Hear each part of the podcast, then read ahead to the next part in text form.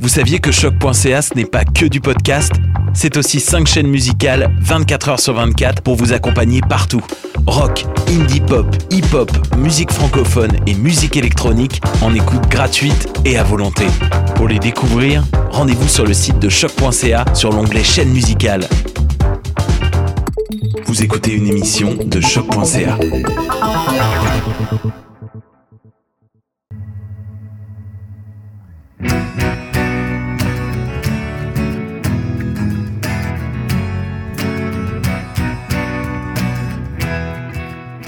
Bon matin, bon après-midi ou bonsoir, peu importe où vous êtes, vous écoutez le balado après la pause. Un podcast qui a comme objectif de vous inspirer à prendre des décisions et à poser des actions qui contribuent à rendre notre société plus juste, équitable et on va se dire aussi écolo.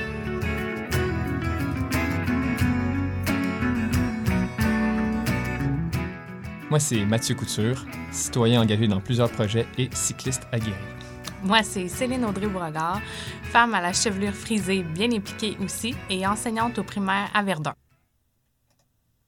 En contexte de pandémie, Audrey et moi, on se disait que ce serait le moment idéal pour faire rayonner des projets, initiatives et concepts pour changer le monde. Parce que selon nous, le après la pandémie n'est surtout pas un retour à la normale. On vous invite donc dans une ambiance auditive chaleureuse dans laquelle vous pourrez entendre un éventail d'invités de tous les horizons, vous faire rêver à des alternatives pour vivre le Québec autrement après le confinement. On s'engage aussi à vous donner des exemples concrets et à mettre en valeur ce qui se fait ici, près de chez nous, tout en s'assurant que notre contenu va rester accessible. Là-dessus, bonne écoute.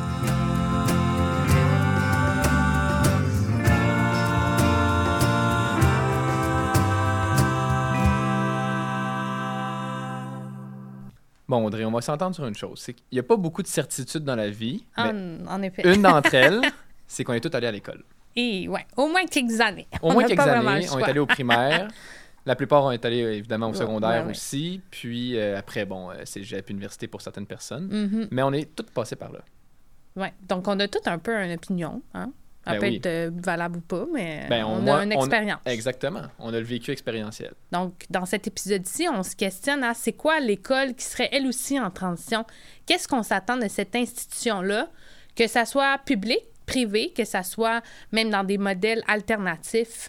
Comment on pourrait repenser ça? Puis, euh, c'est sûr que pour Mathieu et moi, l'éducation, c'est un sujet qui nous tient vraiment à cœur. Donc, toi, Mathieu, tu as commencé à enseigner cette année. Exactement. J'ai déjà euh, eu le privilège d'enseigner comme chargé de cours à l'université cette année. Ouais. Puis, c'était pas tout ça avant, tu avais fait du tutorat Exactement. pendant longtemps. J'ai toujours aimé ça, enseigner, partager des connaissances. C'est ça. Puis moi, ben, quand j'étais au cégep, j'ai eu le déclic après un voyage euh, humanitaire au Nicaragua de devenir enseignante. Pour moi, l'enseignement, c'était vraiment une clé pour le changement. Mhm. Une clé pour venir, euh, pour avancer euh, dans la cause, bon, euh, étant voulant sauver le monde. là. Parce que, comme tu l'as dit, on passe tout par là. Donc, il y a des connaissances qui, à mon sens, puis des pratiques que je me disais, ben c'est vraiment par là que je vais pouvoir euh, créer le changement. Donc, c'est pour ça qu'on se disait, Hey, on cherchait à m'amener un, un autre sujet d'épisode. Puis pour nous, c'était viscéral de se dire, c'est sûr qu'il faut qu'on parle Mhm. d'éducation. Parce que ça- c'est ça, ça concerne tout le monde. Tout Ouais. le monde a une opinion.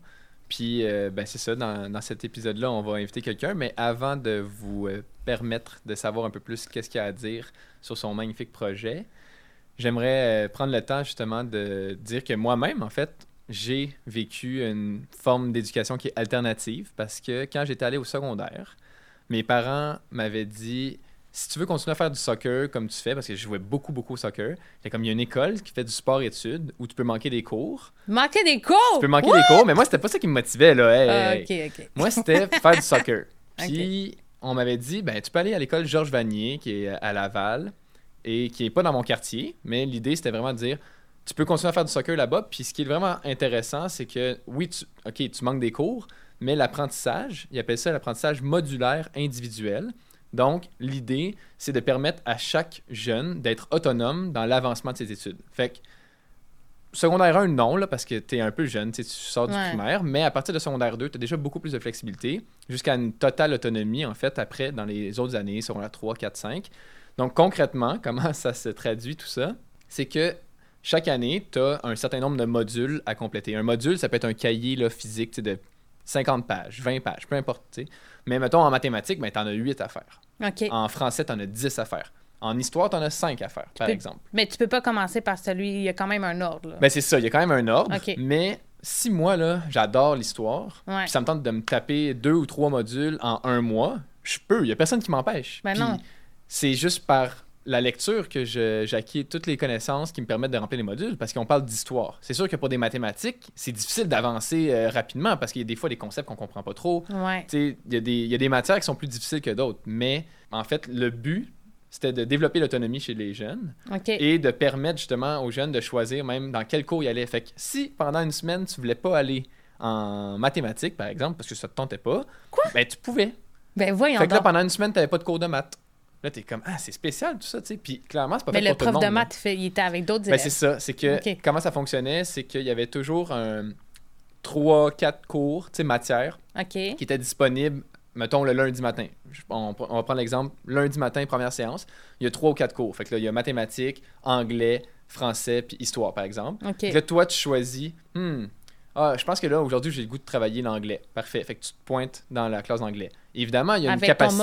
module. parce- Avec tes, ben oui, avec tes ouais. modules et tout. Puis évidemment, il y a une limite à la capacité de- des classes. Ouais. Fait que si t'es vraiment motivé, tu vas y aller avant la cloche. Parce qu'on se rappelle, hein, dans les écoles secondaires, il y a des cloches. Première cloche, deuxième cloche. Première cloche, ça te dit, hey, il te reste cinq minutes. Parce que dans le fond, l'idée, c'était de dire que, justement, si tu veux vraiment aller dans ce cours-là, ben vas-y avant la première cloche. Ou à la première, vas-y tout de suite. Mais si tu arrives près de la deuxième cloche, ben là, peut-être qu'il n'y aura plus de place, fait que tu es obligé d'aller dans un autre cours. Mais en gros, c'est que le ou la prof qui était là, Ouais. était assise à son bureau. Puis si on avait des questions, on allait la voir. On avait une liste de noms, mais c'était pas des cours magistraux. À part pour certaines matières, des fois, il y avait des cours magistraux. Comme je dis, les mathématiques. Pas tout le monde qui est capable d'apprendre toutes les mathématiques. Là, moi, avec des livres, jamais été ben capable. non, c'est pas fait pour tout le monde, ça. Les sciences sûr. aussi, là. Ben c'est ça. Physique, chimie, là. Mais après, il y a quand même des périodes où des fois, c'est ça. Il y avait des laboratoires, des trucs comme ça. Mais c'était pas, ah, t'en as quatre par euh, cycle de neuf jours, mettons. Il y avait pas ça.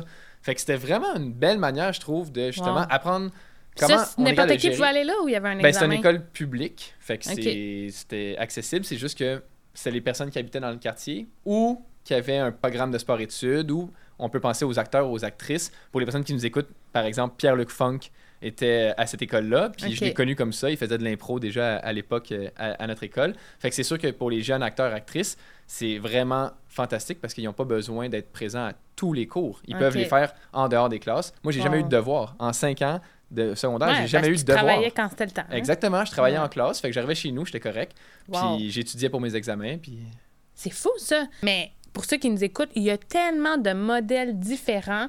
Moi qui ai étudié en, éducation, je peux vous le dire, là, des approches euh, éducatives, des pédagogies, il y en a une multitude. C'est pas ça notre intention. On veut juste vraiment éveiller, partir de l'expérience de de Mathieu. Euh, moi, honnêtement, bon, je suis allée dans une école euh, secondaire privée. Vu que j'étais en, en OBI, ben, c'est sûr que c'est ça qui m'a ouvert la porte à tout ce qui est l'implication, l'engagement. Puis je pense qu'en effet, ça, on pourrait le faire davantage dans les écoles, même un peu plus jeunes, mais c'est vraiment euh, en s'engageant dans différents projets. Nous, il disait, tu peux faire du bénévolat si tu es sportif à l'école aussi, tu peux comme donner du temps pour les tournois, tout ça, mais ça te donne tous euh, des outils de leadership, d'organisation, euh, aussi des, des connaissances pratiques qui sont, ma foi, essentielles. Donc, faut qu'après la pause, notre école, soit différente, puis qu'elle évolue aussi avec notre société, parce que c'est comme si ça avait stagné. Si on parle... Là, toi, tu as une expérience d'école comme assez particulière, là. Je pense que les gens qui nous écoutent, même moi, je savais même pas comme ça à quel point les exemples. Puis c'est pour ça qu'on a invité, dans le fond, Dominique Vizina, qui est directeur général du Lab 22, laboratoire d'innovation sociale et environnementale, pour qu'ils puissent nous parler de eux, là, concrètement, dans les prochaines années. Qu'est-ce qu'ils vont faire pour accompagner l'école euh, en transition? Allons-y.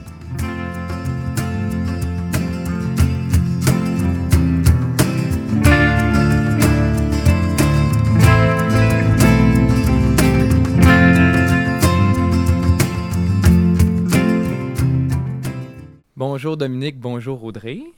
Bonjour Dominique, merci vraiment d'être avec nous Avec un grand plaisir.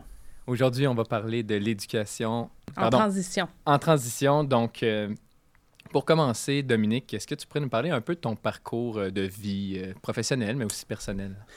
Alors, en fait, euh, je dirais les premiers balbutiements de mes implications euh, qui vont nous mener à l'école en transition, euh, c'était quand j'étais à la CSMB, la, Commission scolaire Marguerite Bourgeois, où j'étais coordonnateur initialement du développement durable et ensuite je suis devenu coordonnateur des services éducatifs. Et donc là, c'était une lancée pour la CSMB qui voulait, suite à l'adoption de la loi sur le développement durable au Québec, se doter d'un instrument pour pouvoir accompagner les établissements scolaires dans la mise en place de une stratégie, mais aussi d'activités à la fois éducatives qui pourraient mobiliser euh, les écoles, euh, les comités environnement existants et l'ensemble de la communauté éducative. Donc, ça a été, euh, je dirais, le point d'ancrage.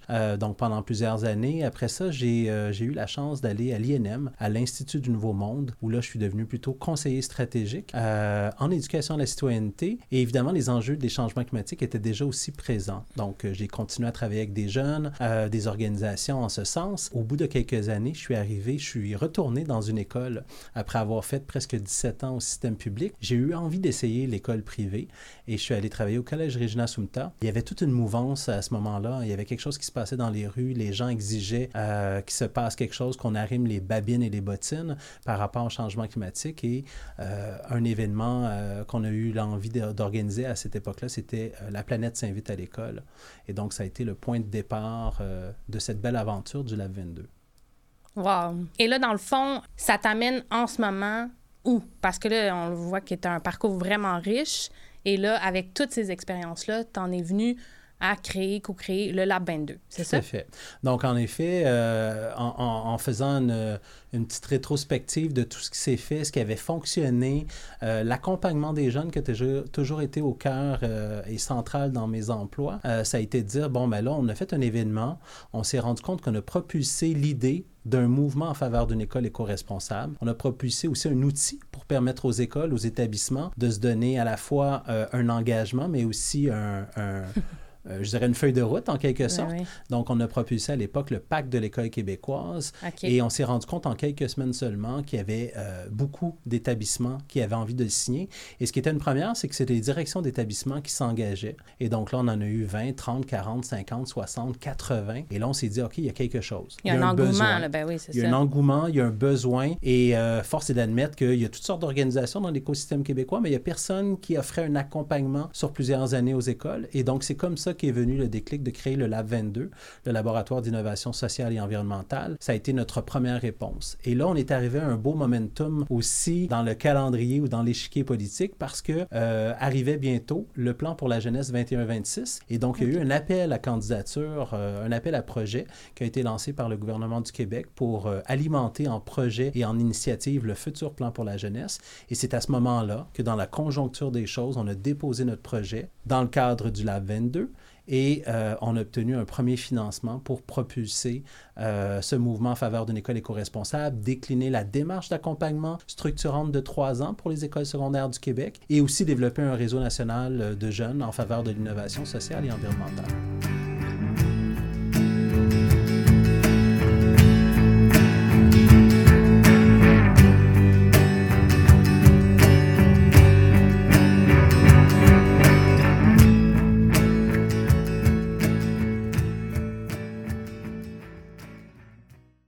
Le Lab 22, sa mission, elle est très large. Hein? on n'a pas voulu, on a voulu répondre à un besoin, mais on a voulu répondre à d'éventuels nouveaux besoins identifiés et nommés par les jeunes. Donc, euh, notre mission, en fait, qui est très large, je vais essayer de vous la résumer en quelques mots. On la résume souvent d'ailleurs en trois mots. Hein? Oh. Rassembler, co-créer et propulser. Donc, la mission, c'est d'interpeller la population, mais plus particulièrement les jeunes de 12 à 29 ans, autour des, différentes, euh, des différents enjeux sociaux et environnementaux, donc qui résument leurs préoccupations, pour ensemble co-créer des réponses novatrices mhm. qui visent à améliorer de manière durable et positive les collectivités. Donc, euh, le programme dont on vous parle aujourd'hui, c'est le Pacte de l'école québécoise, accompagner et soutenir la transition écologique à l'école, qui, elle, en fait, se veut avant tout, en premier lieu, un mouvement donc, un mouvement qui s'adresse de l'école primaire à l'université. Donc, l'appel à l'engagement est lancé à tout le monde. À tout le monde. Tu as envie de passer de la Ben parole oui. aux actes, tu signes le pacte de l'école québécoise et ensuite tu t'engages à te doter d'un plan d'action. Et parmi les actions qui peuvent être mises en place, il y en a plusieurs. Il y a plusieurs organisations au Québec qui peuvent contribuer à alimenter, à réaliser ton plan d'action. Ben oui. Nous, la proposition qu'on fait, elle est spécifique aux écoles secondaires parce que vous savez, au Québec, il y a beaucoup d'écoles. Ben oui. Euh, il y a 528 écoles secondaires, donc on trouvait que déjà Mm. tous les jeunes qui passent par l'école primaire un jour vont passer à l'école secondaire. Et on trouvait aussi que c'était le moment privilégié pour vivre des transitions chez le jeune. Mm. Le jeune qui arrive du primaire, hein, le fameux passage primaire Ben oui, secondaire. parce que lui-même est en transition, cet Exact. élève. exact. Et donc, on l'accompagne dans cette réflexion-là aussi de quelle est la place que je vais prendre dans la société. Au-delà de- d'être diplômé, au-delà de choisir un métier éventuel, c'est quoi la place que je veux prendre dans la société? Donc, on trouvait que d'accompagner les établissements scolaires sur trois ans dans une démarche structurée éducative, personnalisée euh, et démocratique, ferait en sorte que le jeune profiterait d'un gros bagage de soutien, d'expertise, euh, où il va pouvoir propulser à la fois ses idées sur l'école du futur, mais aussi la société dans laquelle il souhaite évoluer.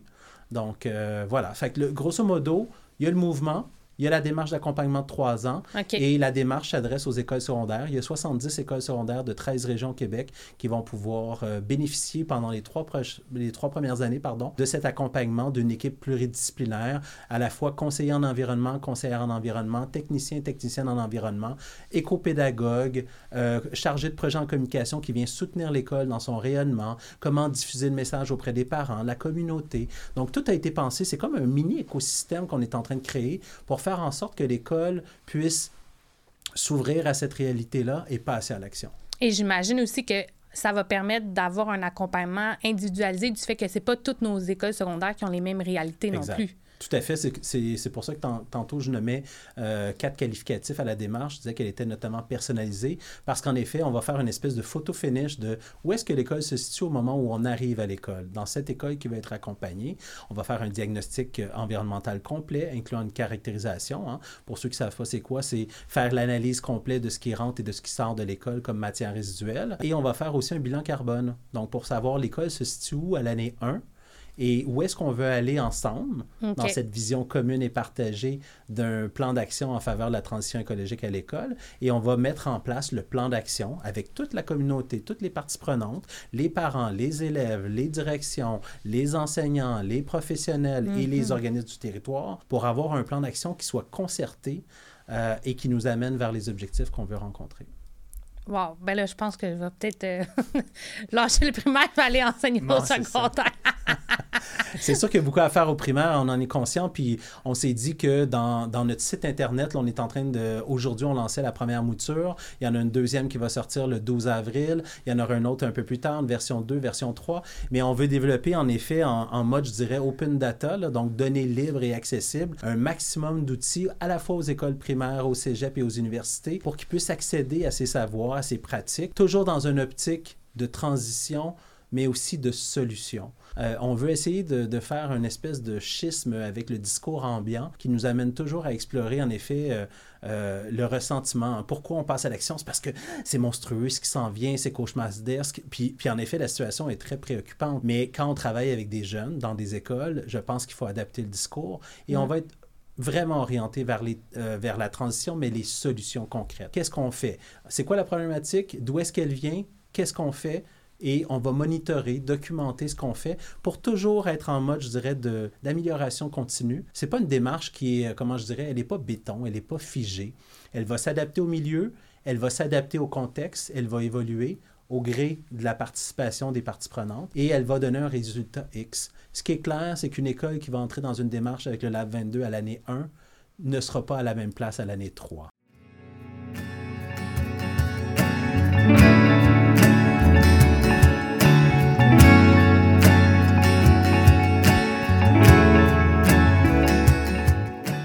Ça serait quoi, tu penses, les principaux enjeux pour préparer la, Mhm. la génération euh, à ce qui s'en vient? Ben là, écoute, la question est multidimensionnelle, puis je pourrais prendre probablement euh, 45 minutes pour euh, te donner ma version des faits, surtout de mes 20 ans, euh, Ben oui, 20 c'est années d'expérience dans le milieu scolaire public. Tu l'as vu évoluer, Je là, l'ai aussi. vu évoluer, je l'ai vu comme professionnel, je l'ai vu comme cadre, je Comme l'ai vu parent? comme parent, je l'ai vu comme papa aussi impliqué dans les conseils d'établissement. Les enjeux sont multiples. Pour essayer de synthétiser ma pensée, je dirais que euh, le premier chantier qui me semble prioritaire, c'est celui de l'éducation.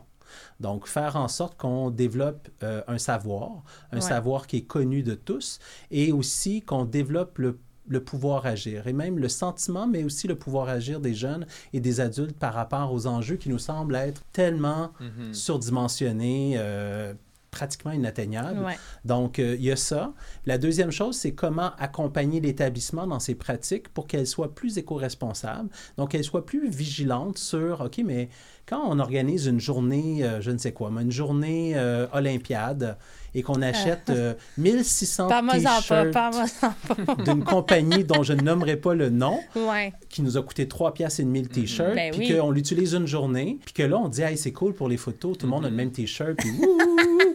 Puis le lendemain, évidemment, tout le monde ramène son t-shirt et le laisse dans le garde-robe. Ben oui. C'est pas celui nécessairement qu'on va reporter le samedi quand on va vouloir rencontrer des amis et des amis eux, parce que euh, il est souvent une couleur qui est euh, pas nécessairement la couleur qu'on aurait Pas très tendance. pas très Donc, est-ce que ça, c'est le choix à privilégier pour un établissement? Et quel est le message qu'on lance aux jeunes en faisant des choix de consommation comme celui-là? Fait que je pense qu'il faut faire une espèce d'autopsie aussi de qu'est-ce qu'on a, qu'est-ce qu'on achète comme école, qu'est-ce qu'on encourage comme comportement, puis qu'est-ce qui se cache en arrière aussi la fabrication d'un chandail de coton qui vient du Guatemala.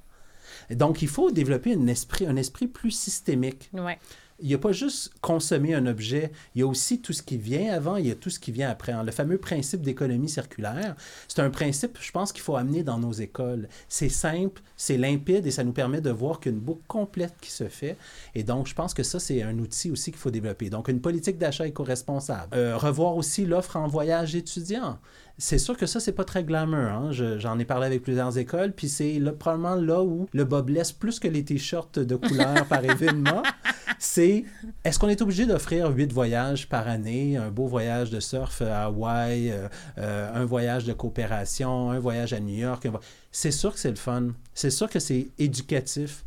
C'est surtout divertissant. Ouais. C'est le fun de le vivre en gang avec des amis. Mhm. Ça, je pense que c'est la plus-value d'un voyage comme ça que tu vis à l'école, c'est avec tes amis. Mais il va falloir se questionner. En effet, c'est quoi l'empreinte écologique d'un voyage, d'un tel voyage où on s'en va pendant une semaine, donc pendant sept jours? Il y a quand même une réflexion à avoir en amont. Puis peut-être qu'il faudra se dire qu'éventuellement, ben, les, les écoles n'offriront peut-être plus des voyages à chaque année, mais peut-être aux deux ans, peut-être aux trois ans. Puis au Québec, hein, il y a tellement de choses hein? à voir, même au Il y a du Canada. surf Exact. qu'on peut faire au Québec même. Ben Exactement, oui, au sur nord la des. États-Unis. ça. à la Chine. Euh, mais, mais en effet, je, je pense qu'il faut revoir le modèle existant pour l'améliorer. Donc, innover, pour moi, le laboratoire d'innovation, souvent les gens me posent la question, c'est quoi pour toi l'innovation? L'innovation, là, c'est pas sorcier. Hein? Ben. L'innovation, c'est regarder une problématique, un besoin, et tenter de trouver une réponse qui n'a pas été euh, amenée à cette problématique-là, et tenter de voir qu'est-ce que ça peut donner. Et, et donc, on n'arrivera pas, nous, avec des solutions bric-à-bras euh, sorties de ch- le chat dans le sac, euh, dans Vous le allez chapeau. voyager euh, Ouais, en non. claquant des doigts, c'est ça? Comme ça, il n'y a pas d'empreinte écologique. Vous n'avez pas trouvé de moyen. En fait, ce serait magique de dire on arrête tout, puis quand on arrête tout, on le voit en pandémie, ben, on a un impact, mais malheureusement, c'est pas ça la solution. Ben non, Donc, c'est comment on continue à avancer, mais comment on continue à avancer en posant un second regard sur ce qu'on fait à l'école, à la fois dans le volet éducatif que dans Ouais. le volet euh, accompagnement structurel de C'est l'établissement. Je dirais qu'un des enjeux qui est super important puis qu'il faut nommer parce que moi, je l'ai vécu pendant 20 ans, c'est la cafétéria. Quand on fait l'autopsie des poubelles, ce qu'on Et- appelle une caractérisation, et qu'on regarde où sont les plus gros rejets d'une école, c'est à la cafétéria. Ben oui. Et donc, qui dit cafétéria dit papa et maman qui m'ont préparé un lunch avec des emballages vite faits, beaucoup plus simple que de préparer la nourriture. On regarde aussi des concessionnaires de cafétéria, donc souvent des entreprises euh, qui viennent offrir un service à l'école, qui eux, pour offrir le meilleur rapport qualité-prix, sont obligés de mettre des prix très bas et donc d'utiliser de la matière qui n'est pas nécessairement celle qu'on voudrait ou qu'on peut valoriser. Mhm. Ça amène toute cette réflexion-là. Donc, il y a vraiment une autopsie généralisée à faire de l'école et c'est ce qu'on va faire avec les 20 écoles. Une fois qu'on aura fait cette autopsie complète, tout ce qui rentre, tout ce qui sort, comment ça rentre, comment ça sort, c'est quoi l'origine de ce produit-là, on va être capable d'avoir une cartographie complète de ce que c'est que cet établissement, son, son, son je dirais un peu sa, sa carte d'identité organisationnelle et c'est là qu'on va décider de mettre en place un certain nombre de mesures qui vont par la suite percoler vers des actions concrètes et qu'on va monitorer pour voir l'impact. Puis on va sonder les élèves, on va sonder les parents, la communauté éducative. Est-ce que ça a eu un impact quand on a fait ça cette année? Oui, non. Pourquoi? Excellent. On l'améliore l'année prochaine. On ne fait pas juste faire aussi des actions qui sont la saveur du mois, la saveur de l'année. Ah oui, Ouais. cette année, ça c'est cool. L'année prochaine, on fera d'autres choses. non, il faut construire dans le temps. Nous, ce qu'on propose, c'est une démarche structurante de trois ans. Pourquoi? C'est pas vrai qu'on va mettre en place beaucoup d'énergie, qu'on va mobiliser la communauté pour une action. On va la remettre en place l'année suivante. Il faut qu'on progresse. Progresser, ça veut dire construire sur quelque chose de solide et d'aller.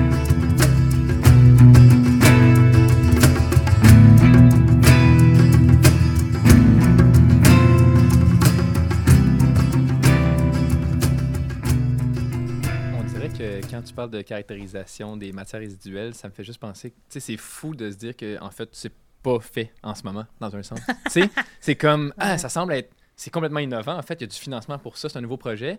Puis on dirait que dans ma tête, je me dis, ah, c'est quand même spécial qu'on fasse même pas ça. C'est pas, sais, c'est pas quelque chose de hallucinant, là. C'est juste Non. de regarder qu'est-ce qu'il y a dans les poubelles. Ben, ce qui est intéressant de ce que tu dis, c'est qu'on pourrait faire un parallèle avec l'école. Tu sais, un des, la mission de l'école québécoise, Oh. instruire, socialiser, qualifier. hein. Exactement. On dit que euh, une des choses les plus importantes, c'est le taux de diplomation. hein. C'est un Ah indicateur oui. de la réussite des élèves. Et là, tu dis, OK, mais là, on, s'organise en fait pour permettre aux jeunes d'obtenir un papier qui contribue, en tout cas, qui, signifie qu'ils ont compris un certain nombre de savoirs, qu'ils ont développé des compétences et qu'ils sont prêts à passer après la, à la prochaine étape. Mais comme institution, comme maison d'éducation, est-ce qu'on se pose souvent la question de quelle trace on laisse dans la vie des élèves? Et pourtant, on le sait, c'est là qu'ils passent la majorité de leur temps. hein. Et, et donc, ces institutions-là, selon moi, ont une responsabilité par rapport au message qu'ils laissent percoler dans le milieu, mais aussi sur les choix qu'ils font, qui vont influencer les jeunes d'une façon ou d'une autre. Évidemment, les parents ont un rôle à jouer. Les parents doivent faire partie de l'équation, ils font partie de la solution. En citant l'exemple de la cafétéria, par exemple, ben, il faut que les parents soient dans le coup. Je me souviens un jour, on avait fait un projet à la CSMB, puis on avait dit, mais il y a une direction d'école qui m'avait dit, Dominique, j'aimerais ça qu'on teste quelque chose. Puis j'avais dit, ouais, quoi? Il dit, ça sort un peu des sentiers battus. Ah. Il avait dit, peut-être qu'on pourrait demander, on pourrait dire qu'à la cafétéria maintenant, il n'y a plus de poubelles. Oh, Et donc que les enfants, en consommant ce qu'ils ont consommé, doivent ramener tout ça à la maison. un Juste genre de les- leave no trace à l'école. Mhm. Exactement, et que les parents se rendent compte Ouais. de ce qui revient à la maison. Mais ça, là, c'est ce qui revient habituellement à l'école, jour après jour, fois 180 jours scolaires par année. Et c'est là que tu prends compte, tu prends conscience, pardon, que en effet, il y a une trace à tout ce qu'on prépare et que cette trace-là, on la rejette à l'école et que là, l'école est responsable de gérer ça. Puis il ne faut pas l'oublier. Hein. Je vais vous donner un autre exemple aussi pour ne pas la, la- la nommer, cette organisation. Mais il y a certaines organisations scolaires qui vont payer jusqu'à un demi-million de dollars par année pour enfouir leurs déchets. Pas vrai. Je savais Et pas là, ça. tu dis, OK, mais euh, si on privilégie la réussite éducative, là, ce, ce demi-million de dollars Mhm. devrait s'en aller dans la réussite éducative et on ne devrait pas avoir à, à payer pour la gestion de nos poubelles et l'enfouissement de tout ça. Il y- a comme un non-sens. Ben voyons donc. Une... Eh, Seigneur, il fallait pas que tu me dises ça. Il fallait pas que tu me dises ça, mais c'est tellement euh, le fun de t'entendre parce que, bon, Mathieu et moi qui travaillons sur ce podcast-là depuis déjà quelques mois, en tout- moi, je te propose, en tout cas, de peut-être mettre certains épisodes de notre podcast dans la trousse éducative. Donc, on parle d'économie circulaire. euh, on parle aussi, tu sais, moi, j'entends aussi l'implication. Donc, on a parlé d'implication citoyenne, de plein de belles choses. Mais la, la- une semaine et demie, on recevait, euh, ben, une semaine, notre invité, euh, Joey Coury, qui nous a parlé de simplicité volontaire.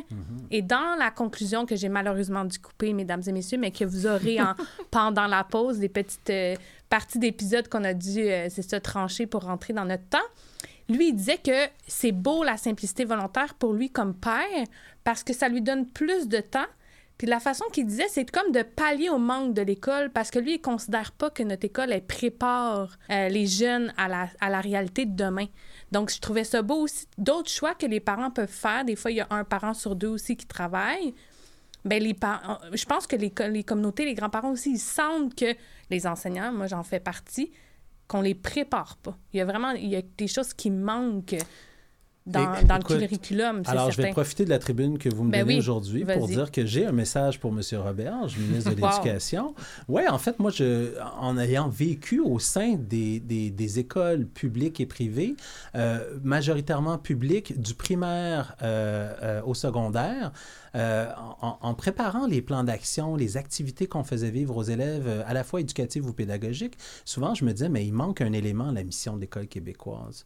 Instruire, socialiser, qualifier et engager. Et engagé. wow. Engager, pas juste engager dans l'action concrète, s'engager par rapport à son avenir, se responsabiliser, se poser la question, qu'est-ce que j'ai envie de laisser comme trace moi-même dans cette collectivité-là? L'importance aussi de, du parcours. hein. Il y a une citation que j'utilise beaucoup dans mon équipe. Le, le- le but du voyage n'est pas la destination, mais le parcours. Mhm. Et ton parcours que tu vis pendant ton passage à l'école, il est fondamental. L'école ne peut pas avoir toutes les responsabilités, mais l'école, quand on dit socialiser, quand on dit justement engager, c'est, amener un éveil, une réflexion sur comment je vais contribuer à ce projet-là, comment je vais m'outiller pour pouvoir parvenir à ces projets-là, à cette finalité-là.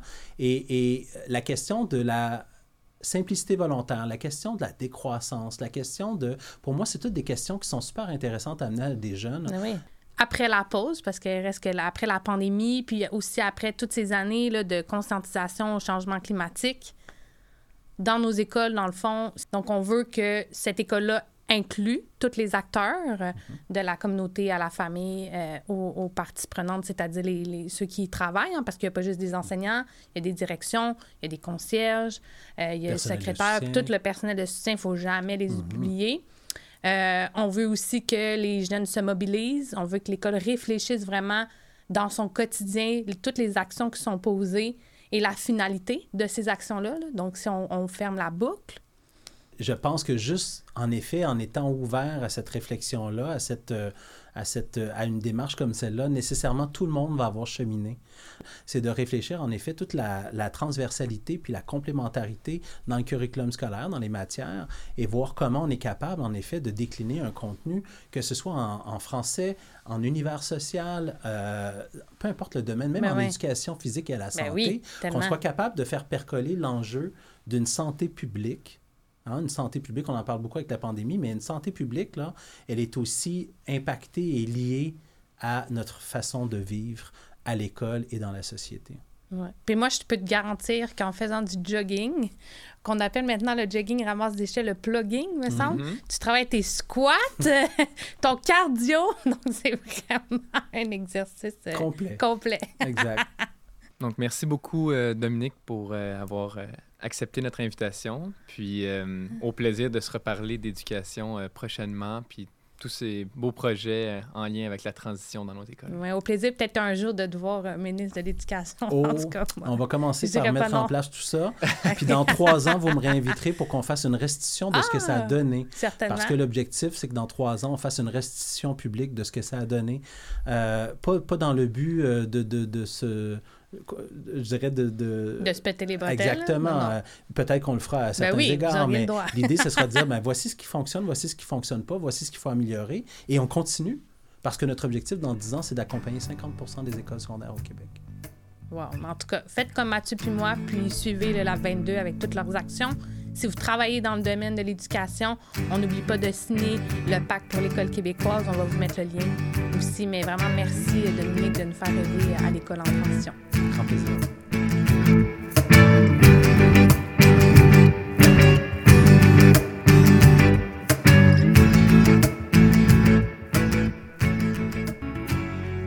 Wow, ça, c'était vraiment beaucoup de propos liés à notre système d'éducation. Il me semble que là, pff, j'ai le goût de tout rechanger. Tout... Ouais. Tout Bon, en tout cas, moi, je suis vraiment motivée à continuer dans mon métier. Là.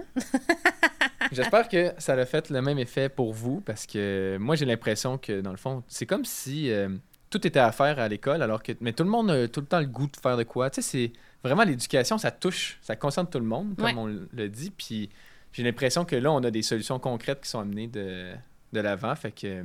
C'est pour ça qu'on est rendu au call to action. Call to action. Qu'est-ce que vous aussi, vous pouvez faire? Hey!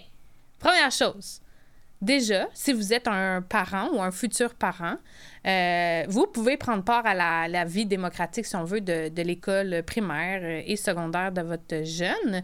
Euh, deux, trois voies possibles que je connais quand même très bien, le bénévolat, donc parler à la secrétaire ou la direction euh, de l'école. Ensuite, vous impliquer au conseil d'établissement qu'on appelle communément un CE. Ça, l'élection de ça, ça se fait en début d'année lors d'une assemblée générale. Donc, restez à l'affût lorsque c'est le temps de faire les rencontres de parents avant les rencontres de bulletins, vraiment en début d'année. Et un autre aussi instance qui, ma foi, je pense qu'il est pas mal partout, c'est l'organisme de participation des parents. Donc, c'est un OPP. Nous, à notre école primaire, on a un groupe de parents qui organisent des activités. Ils ramassent ainsi des fonds, fonds qui peuvent financer des projets dans les classes, même au service des gardes. Hmm. Donc, euh, ouais. Très cool. Moi, j'aimerais ça vous euh, proposer d'aller sur le site du Lab 22. Donc, lab22.org, qu'on va mettre dans notre infolette, puis sur Facebook mais euh, surtout, en fait, pour aller voir le pacte de l'école québécoise. L'idée, c'est de, encore une fois, manifester notre appui à une école qui serait plus éco-responsable. C'est de dire comme moi, en tant que citoyen, je veux que, même si j'ai pas d'enfant, par exemple, je veux quand même que l'école, elle mette ça au cœur de ses priorités dans son éducation. Oui. Puis comme aussi euh, citoyen, enseignant, parents, grands-parents. Une autre chose, étant donné qu'on aime ça, vous faire lire, euh, ça nourrit nos méninges et ça nous fait rêver. Euh, moi, il y a un, un week-end qu'on avait réfléchi à l'école autrement. J'avais rencontré Isabelle Sénécal. Sénécal, qui est directrice de l'innovation pédagogique du toit au Collège Sainte-Anne. Et elle a coécrit avec le directeur euh, de cette école-là trois petits tomes vraiment tout petits, très accessibles. Euh, moi, il y a Sidney qui a contribué à notre épisode sur le logement abordable, qui m'avait prêté euh, celui qui s'appelle Osons l'école d'après, donc apprendre de la crise pour innover en éducation. Par exemple, moi, ce que j'ai retenu, c'est que le Collège Saint-Anne, là, ici, je peux ici pour faire un débat, le privé-public, c'est vraiment on a à apprendre de tout ce qu'il fait euh, dans, les, écoles du Québec et ailleurs. Et eux, ils se sont dit, ah, ben dans le fond, on a été comme obligés, forcés de faire l'école à distance, mais peut-être qu'on pourrait garder certains moments dans la semaine ou certaines journées, puis proposer aux adolescents de faire l'école à la maison.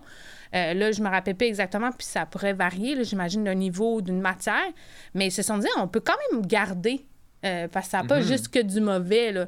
Et ça l'aide les jeunes à se préparer. Si un jour son travail autonome, ben, il faut quand même que tu te lèves, il faut quand même que tu fasses le travail, il faut quand même que tu participes à tes rencontres à distance. Moi, je trouve que c'est vraiment une bonne idée parce qu'on pourrait se dire une journée ou sinon même une demi-journée par ou semaine. Ou certains cours, des fois, que le prof il dit ben, euh, peut-être que vous pouvez le faire de la maison. Mais ils ont aussi écrit Osons l'intelligence artificielle à l'école, puis Osons l'école. Le premier tome, c'était des idées créatives pour animer euh, notre système éducatif. Bon, ben c'est génial ça.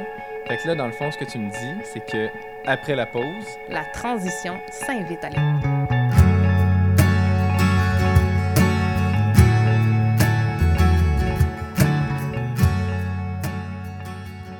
Alors, c'était Après la pause, une série balado pour découvrir des initiatives locales et vivre le Québec autrement, surtout après le confinement. Je m'appelle Céline Audrey-Beauregard et je réalise ce balado avec mon cher ami Mathieu Couture. Nous tenons à remercier sincèrement Dominique Vézina, directeur général du Lab 22, d'avoir accepté notre invitation. On tient également à souligner que ce projet n'aurait jamais pu voir le jour si la radio Choc ne l'avait pas retenu à l'automne 2020. Grâce à eux, nous pouvons utiliser leur plateforme de diffusion et leur studio gratuitement. Merci du fond du cœur. On voudrait aussi grandement remercier nos charmantes collaboratrices. Ariane La Liberté pour le montage sonore, Julie Tremblay pour l'identité visuelle et Camille Théron pour la rédaction de contenu. Je terminerai en disant qu'on tient à remercier la gang de Mangeurs de rêves qui nous ont offert d'utiliser leur composition de l'album Histoire à l'envers pour agrémenter nos épisodes avec de jeunes mélodies. Là-dessus, on vous invite à nous suivre sur notre page Facebook et notre compte Instagram. N'hésitez jamais à nous partager vos questions ou vos commentaires parce qu'on aimerait vraiment ça, vous lire ou vous entendre.